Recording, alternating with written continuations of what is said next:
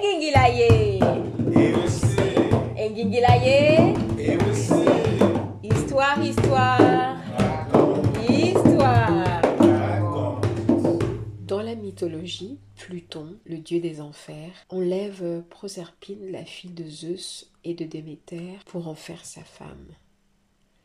Pluton règne sur le séjour des morts, il inspire la terreur, mais cette terreur, elle est contrebalancée par euh, sa femme, qui commande, elle, le cycle des saisons. Et ce couple mythique symbolise le grand cycle de la nature, des saisons, la vie, la mort, la renaissance. Bienvenue sur les ondes du groove guérisseur, en toute simplicité, depuis mon smartphone.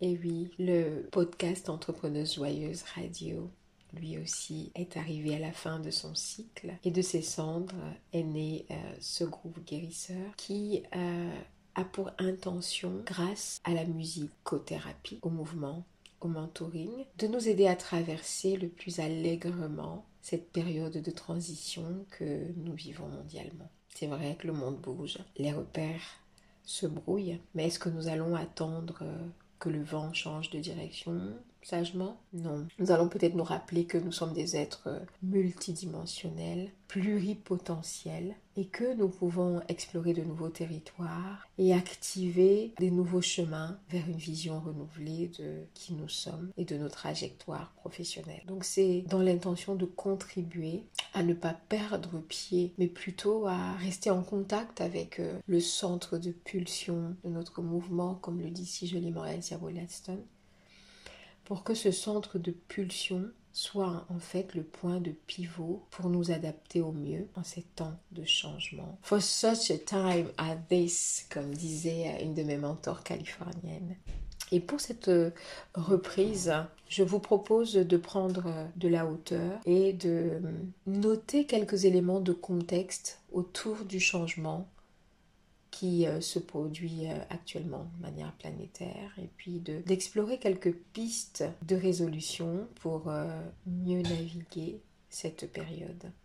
Donc il ne vous aura pas échappé que nous sommes dans le, le sillage de Pâques et de l'équinoxe de printemps, en tout cas pour nous qui sommes dans l'hémisphère nord. Et en fait les deux sont liés. Pâques, donc avec le chapeau et avec S à la fin, aurait en quelque sorte remplacé la fête du printemps de la déesse euh, Ostara qui aurait été délivrée de la captivité euh, à ce moment-là. Et Pâques serait en fait euh, d'origine hébraïque, un mot qui signifie le passage. En anglais, on parle d'Easter. Et pour les chrétiens, c'est la résurrection de, Jésus-Christ en fait qui est célébrée. Et puis avec l'œuf, les fameux œufs de Pâques, on célèbre du coup la renaissance de la nature, de la fécondité, euh, l'éclosion de la vie. Hein. Donc le printemps est vraiment le symbole de cette vie-là qui va prendre forme. Et que Pâques est la, la fête la plus importante pour les chrétiens. enfin, pour moi, plus jeune, c'était plutôt Noël. Hein. Il n'y a pas de commune mesure entre les, cadeaux qu'on peut avoir à Noël et les œufs de Pâques. Mais bon, depuis le temps, j'ai grandi j'ai compris un peu mieux les choses. Donc en fait, on est vraiment dans, cette idée de, de célébrer, donc avec euh, la mort et la résurrection du Christ, symboliquement, ben, la renaissance, l'idée que les choses repartent autrement. Et donc, et que c'est un cycle qui est intriqué comme ça. Je vais revenir un petit peu plus loin là-dessus tout à l'heure Pour parler euh, justement de cette notion de cycle et de ce mois d'avril 2021 hein, où j'enregistre euh, euh, ces éléments-ci et pourquoi ça correspond à une fin de cycle qui va être suivie immédiatement dans le mois prochain, dans les jours qui viennent, quasiment par un renouveau, un redépart d'un nouveau cycle. Mais ça peut valoir le coup de prendre le temps aussi parfois de s'apesantir sur ce qui est là, maintenant.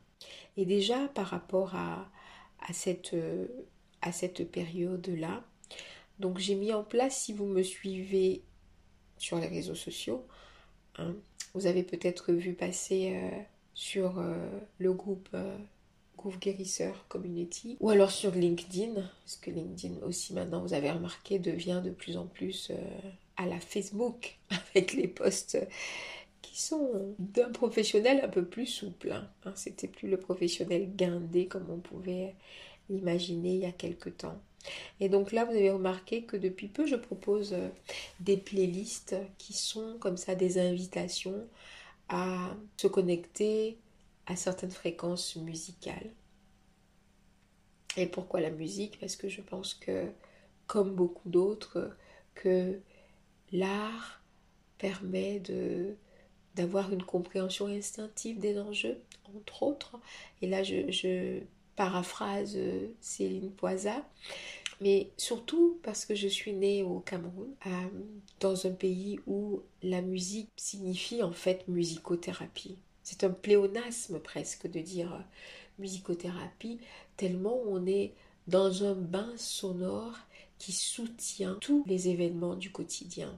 Il y a effectivement des musiques qui peuvent être rituelles, qui peuvent être réservées à des initiés à certains moments spécifiques, mais au quotidien au Cameroun, à Douala, à Yaoundé, par exemple, vous êtes tout le temps dans un bain sonore qui vous enveloppe.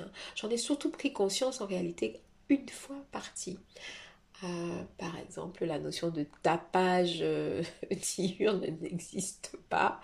Vous suivez une rue avec des bars, hein, je parle là des quartiers populaires, ben, il y a 10 bars, il va y avoir 10 types de musique différentes, mais qui vont correspondre à, certains états d'esprit et qui vont soutenir les personnes dans ce qu'elles traversent.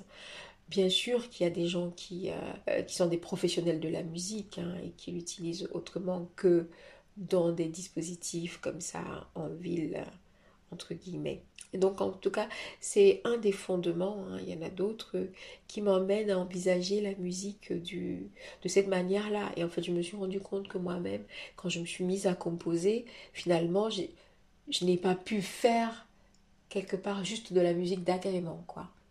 Elle avait aussi cette euh, fonction Et donc, si je vous disais que si vous m'avez suivi un petit peu ces derniers temps, euh, j'ai récemment fait un post avec une photo qui est un souvenir de mon passage à, à Lambaréné, la ville de Lambaréné dans le centre du Gabon, où j'ai visité l'hôpital Schweitzer, dont les premières fondations ont été posées en 1913. Hein.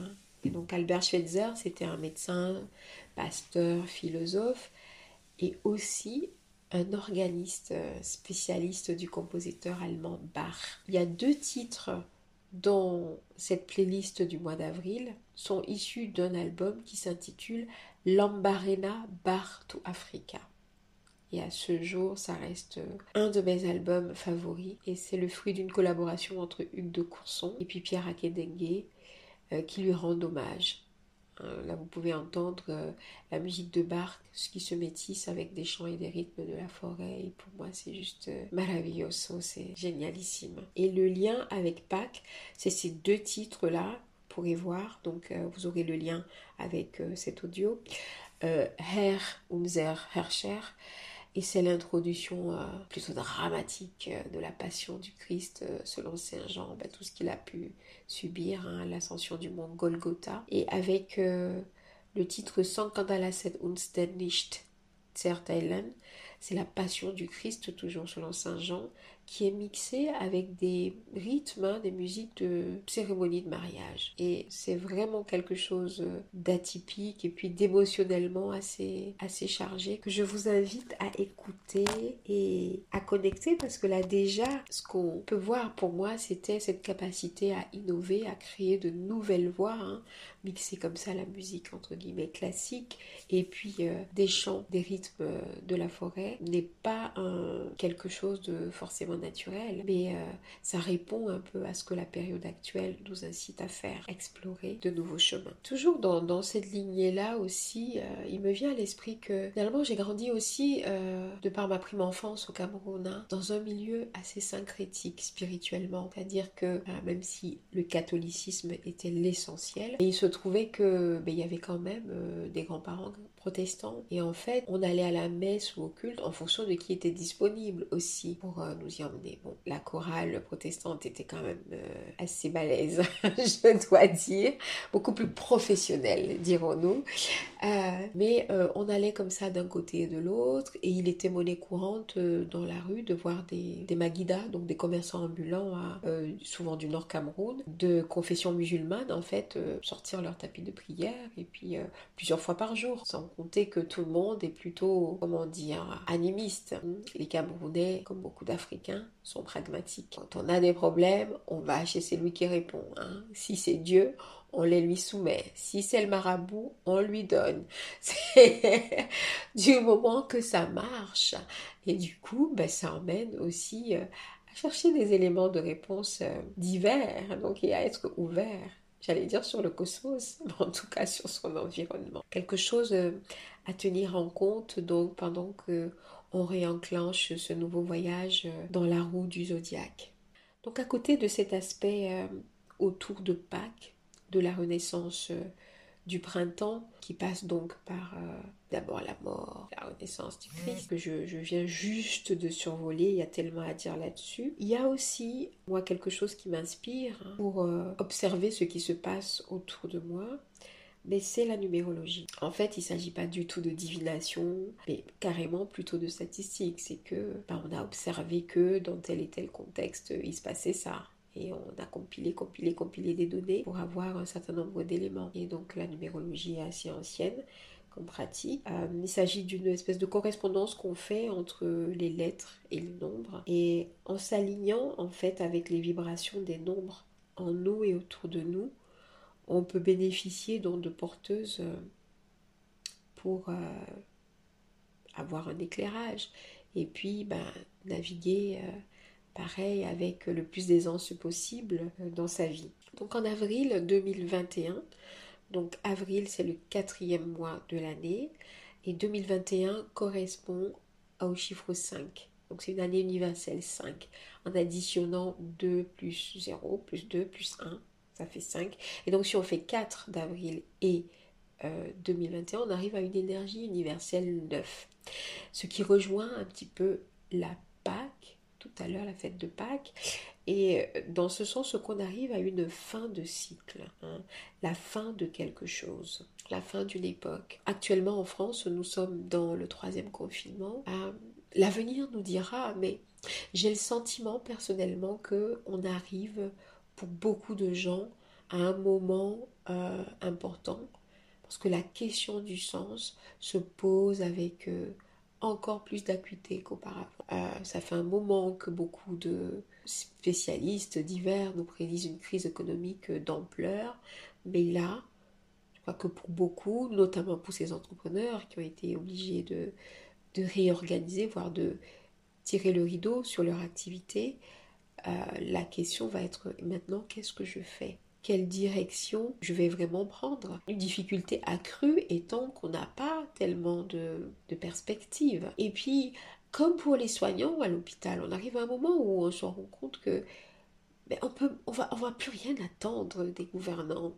plus rien. Parce que, très sincèrement, à travers le monde, quand on regarde ce qui se passe, on a quand même l'impression de tomber de Caraïbes en Scylla. Et que la boussole, ah, ben, elle n'est plus à l'extérieur. C'est à l'intérieur qu'il va falloir aller la chercher. Ah, d'où l'intérêt aussi de contextualiser les choses et de se rappeler dans quel environnement nous sommes et quels éléments, quels outils peuvent être autour de nous de nouveau pour nous aider à naviguer euh, la période nous sommes à traverser pour nous aider à naviguer ce passage.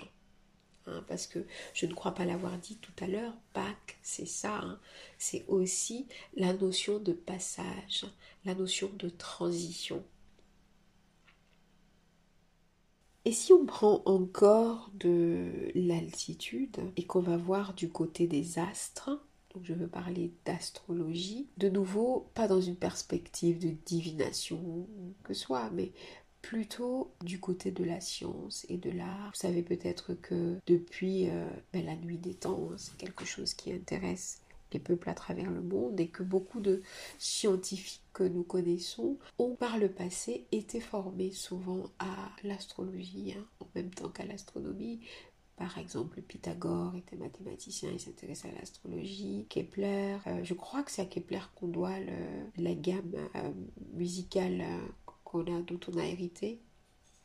Carl Jung, par exemple, s'est intéressé aussi à l'astrologie. Enfin, beaucoup de gens, par exemple, les dates de, j'allais dire, l'intronisation, et c'est pas ça, du président des États-Unis, c'est des calculs subtils, en fait, euh, astrologiques. Hein. Ce ne sont pas des dates choisies au hasard. Donc, c'est vraiment quelque chose qui nous impacte quotidien. Il a été démontré, par exemple, l'influence que la Lune a sur le mouvement des marées de l'océan, euh, l'influence que la Lune peut avoir sur les menstruations des femmes. Donc on peut tout à fait comprendre l'influence que la Lune a sur les mouvements neurochimiques du cerveau et donc sur euh, l'humeur des êtres humains. Donc les astres ont une influence sur nous. Et on va s'intéresser en particulier à une conjonction de planètes, euh, notamment Saturne et euh, Pluton. Et en fait, cette conjonction-là n'est pas juste un doux rendez-vous céleste. La dernière fois qu'elle est apparue, ben, c'était le 12 janvier 2020 donc juste quelques semaines, quelques jours même, avant que à la face du monde on ne commence à parler véritablement de la Covid-19. Hein. Et précédemment, la dernière fois qu'il y a eu cette conjonction-là, hein, si vous voulez tout savoir de Pluton et de Saturne en Capricorne, exactement à 22 degrés 46, c'était il y a 500 ans, en 1518. Et euh, qu'est-ce qui s'est passé autour de cette période-là qui soit historiquement notable? Ben, c'est à, ce, à peu près à ce moment-là que Luther s'est dit euh, que décidément ces histoires de finances étaient trop catholiques et qu'il a pris sa soutane pour aller protester ailleurs. Euh, donc pendant le protestantisme dans la foulée, euh, il y a eu l'apparition aussi en France de quelque chose qui s'appelait notamment du côté de Strasbourg la peste dansante, hein, une espèce de contagion comme ça, euh, d'une maladie mentale particulière qui se manifestait notamment hein, comme ça par une espèce de danse étrange de personnes qui finissaient littéralement par mourir de fatigue, dont on ne savait pas déterminer les origines. Et il y a aussi eu euh, notamment Charles Ier d'Espagne qui a validé euh, un commerce avec euh, des commerçants portugais, qui a validé ben, la traite négrière hein, à une échelle importante en permettant le, transport des bateaux directement des côtes africaines des jusqu'à aux côtes américaines. Donc c'est rarement un doux rendez-vous. Et donc si on revient à janvier 2020, Covid, voilà qui éclate. Hein. Une maladie très étrange aussi, avec des répercussions mondiales. Euh, connaissez comme moi, voilà ce qui se passe en ce moment partout dans le monde et qui change véritablement la face du monde, hein, le mouvement du monde, parce que cette conjonction-là, astrale de Pluton et de Saturne, a cette particularité-là, souvent, d'impliquer un changement dans les mentalités et puis de mise à jour, en quelque sorte, des systèmes opérationnels, des structures euh, sociales. On le voit encore là depuis l'année dernière. Euh, et puis, vous pouvez le vérifier parce que beaucoup de gens ont écrit à ce sujet, ceux qui s'intéressaient à l'époque. Moi, j'étais moins, pour tout vous dire, pas très versé dans la chose à cette époque-là. Euh, et c'est vraiment en m'interrogeant sur le sens de ce qu'on vit que je, suis, je, me suis intéressée à l'astrologie un petit peu plus, même si c'est pas tout à fait mon, champ de compétences, mais j'en parle après avoir fait quelques recherches, après avoir trouvé des données intéressantes de gens qui se disaient tiens, cette conjonction a peut se traduire par ceci, mais personne expressément, de ce que j'ai vu, parler de Covid-19. Mais c'est quand même un élément majeur pour euh, notre planète, comme on a pu le voir. Et donc 2020, année étonnante, hein, étonnante. Hein. Si on revient à, la numérologie, hein, donc en additionnant 20 et 20, ça fait 40, qui peuvent se réduire à 4. Je vous parlais de réduire entre 1 et 9. Et 40 inclut la notion d'espace au-delà du 4, du 4 qui a une vibration autour de la, structure. Parfois on simplifie en disant c'est le carré.